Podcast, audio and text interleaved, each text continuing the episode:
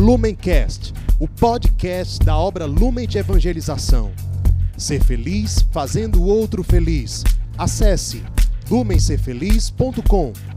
Olá, meu irmão, minha irmã, que alegria a gente estar aqui hoje para mais um dia do nosso Palavra Encarnada, para mais um dia de nós bebermos dessas palavras que nos salvam, que nos curam, que nos tiram do nosso egoísmo e nos colocam, né, nos inserem no coração e na vida de Deus.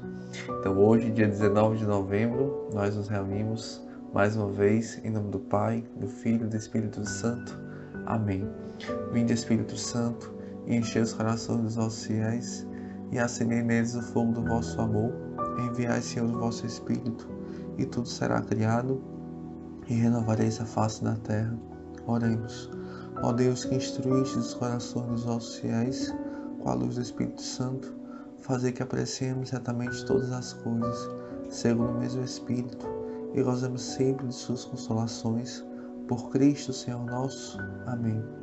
Bem, pessoal, hoje, né, nessa sexta-feira, a Santa Liturgia nos propõe um evangelho muito, muito, muito curtinho, mas muito rico, né, muito cheio de, ensinamentos para a gente mesmo, de, de coisas que nós precisamos mergulhar. Ele está lá em Lucas, capítulo 19, versículos do 45 ao 48. Proclamação do Evangelho de Nosso Senhor Jesus Cristo Segundo Lucas, glória a vós, Senhor. Naquele tempo, Jesus entrou no templo e começou a expulsar os vendedores e disse: Está escrito: Minha casa será casa de oração. No entanto, vós fizestes dela um antro de ladrões. Jesus ensinava todos os dias no templo. Os sumos sacerdotes, os mestres da lei e os notáveis do povo procuravam modo de matá-lo, mas não sabiam o que fazer, porque o povo todo ficava fascinado quando ouvia Jesus falar. Meus irmãos, essas são para nós palavras da nossa salvação. Glória a vós, Senhor. Bem, pessoal, assim, a primeira coisa é a gente entender, né, o que é que move Jesus nesse evangelho a tomar essas atitudes que às vezes numa primeira vista, assim, se a gente for com um olhar apressado, sem conhecer a fundo a Cristo, a gente pode ver e entender como uma atitude meio intempestiva, assim, meio, assim, né, meio é, é, sem pensar, né? Jesus agiu ali impulsionado só pelos sentimentos, ele, ele passou do ponto, né? E na verdade não é nada disso, né? Jesus logo antes desse evangelho, o evangelho que nós meditamos ontem, mostra Jesus ali entrando em Jerusalém, né, aclamado pela multidão, né, montado no jumentinho, e quando ele avista Jerusalém, ele chora, né, ele chora, chora, chora, chora, e fica falando Jerusalém, Jerusalém, se também tu ao menos neste dia que te é dado, conhecesses o que te pode trazer a paz mas não, isso está oculto aos teus olhos, né? Jesus chorava as más escolhas de Jerusalém, nossa, as nossas más escolhas. Jesus chorava os nossos pecados, Jesus chorava as consequências que aquilo traz na nossa vida, na nossa caminhada, né? E principalmente na nossa alma, na nossa salvação ou condenação. Né? Então, Jesus ele age profundamente movido por este sentimento, um sentimento de compaixão, um desejo de nos salvar, um desejo de nos fazer felizes. Né? Jesus ele chora a nossa dor, não uma dor exterior, mas uma dor da nossa alma que foi criada para Deus, né? E que por estar tão imersa no pecado vai se afundando, se afundando, se afundando e se afastando do nosso projeto original, daquilo que nós nascemos para ser, daquilo que nos faz feliz, daquilo que nos traz a paz, a verdadeira paz que o mundo não pode dar porque o mundo não conhece. Mas Deus, Cristo é a nossa paz, né? E isso dói profundamente no coração de Jesus e faz Jesus chorar por nós, né? Então, é, é, Jesus ali, ele age, né? Quando ele age nesse ele olha para o templo, né? O templo, a gente sabe que o templo ele é o lugar de encontro com Deus, né? É o lugar da habitação de Deus. O templo pro, de Jerusalém era o lugar da habitação. O Deus que veio é, morar no nosso meio, ali na arca né, da, da aliança. E a gente sabe que com Jesus no Novo Testamento, nós somos esse templo, né? templos do Espírito Santo que vem habitar em nós pela graça do batismo, né? pela força que vem do alto em Pentecostes. Deus vem habitar em nós. Né? Então Jesus ali quando ele olha para aquele templo profanado, minha casa é uma casa de oração e ela está transformada num antro de ladrões, né? Ele olha para nós, templos de Deus, né? Criados para Deus, território santo, território sagrado, mas que fomos e somos profanados pelo pecado, né? Profanados pelas nossas más escolhas. Olha o que fizemos com a casa de Deus. Olhemos o que estamos fazendo com a casa de Deus, né? E olhemos como isso aflige e machuca o coração de Cristo, né?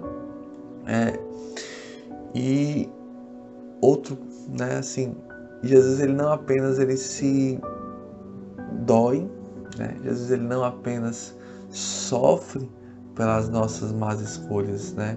Ele não fica ali parado, mas Jesus ele age incansavelmente para nos salvar.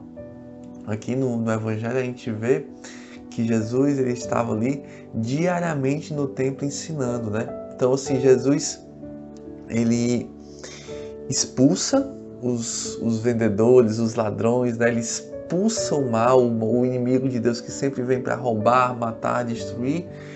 E a partir desse momento que ele expulsa o, o demônio, que ele expulsa o mal, ele começa a fazer ali um trabalho de reconstrução mesmo, sabe? Tijolinho a tijolinho, tijolinho a tijolinho. E é isso que ele faz conosco, né?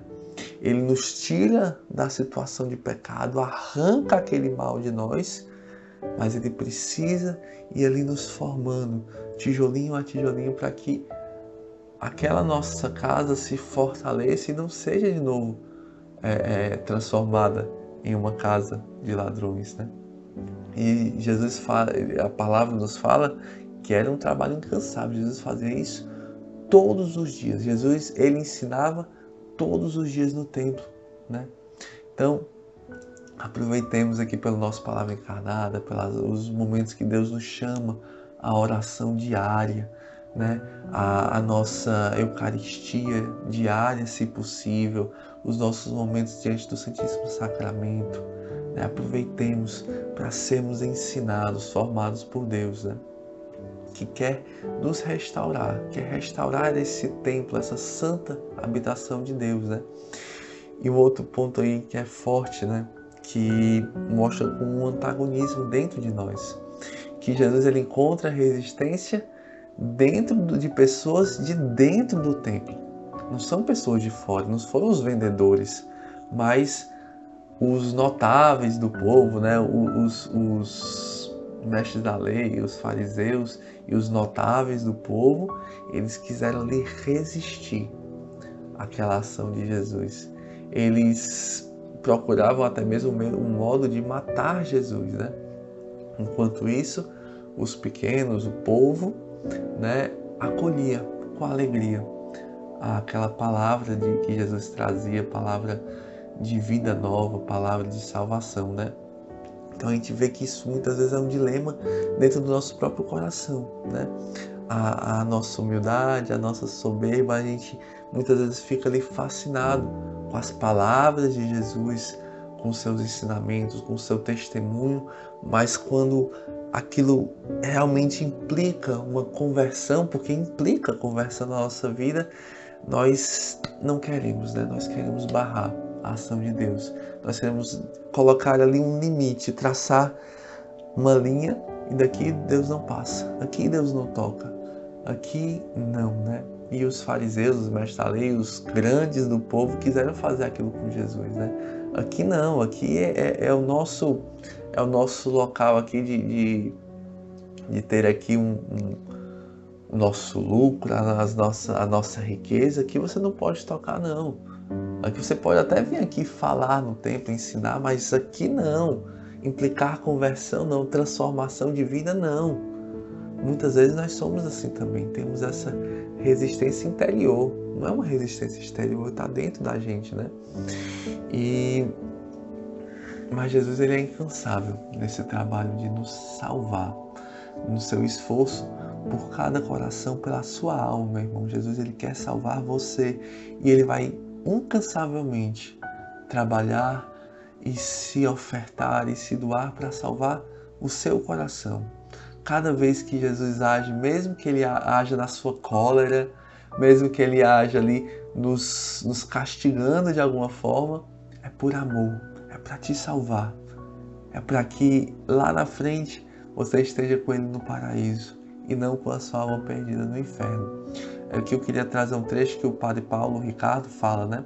Ele, sobre, justamente sobre essa passagem. Ele fala o seguinte: A cólera de Cristo não é nem descontrole nem injustiça, pois às vezes é só pelo castigo, em forma de desgraças ou adversidade, que o coração do homem finalmente se abre ao amor e ao perdão que Deus está sempre disposto a oferecer.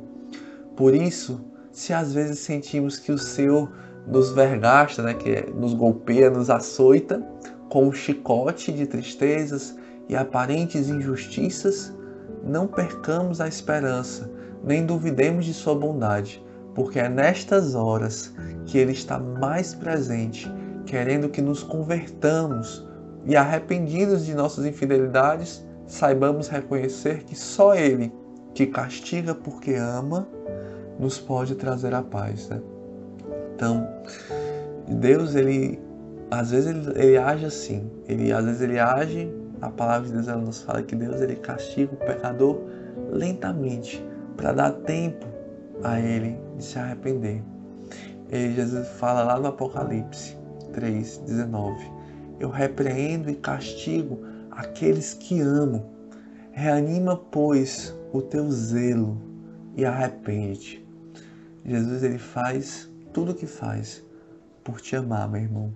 Se hoje você está passando ali por um tempo de prova, se hoje você está passando por um tempo de adversidades, de dificuldades, de sofrimentos, louvado seja Deus, meu irmão, que nessa hora você possa aceitar com alegria essas correções, né, para a tua alma, como correções mesmo, como salvação para o teu coração nunca que a gente nunca possa murmurar de nada na nossa vida, mas sempre aceitar e tirar, saber que de tudo Deus tira um bem e que tudo que nós passamos, que nos que se nos acontece, se é por obra de Deus, é por amor. Então, confiemos nesse amor misericordioso, nesse amor incansável que Jesus tem por nós. Nos confia na Virgem Maria, rezemos. Ave Maria, cheia de graça, o Senhor é convosco. Bendita sois vós entre as mulheres, bendito é o fruto do vosso ventre, Jesus. Santa Maria, Mãe de Deus, rogai por nós, pecadores, agora e na hora de nossa morte. Amém. Em nome do Pai, do Filho e do Espírito Santo. Amém. Lumencast, o podcast da obra Lumen de Evangelização. Ser feliz fazendo o outro feliz. Acesse lumencerfeliz.com.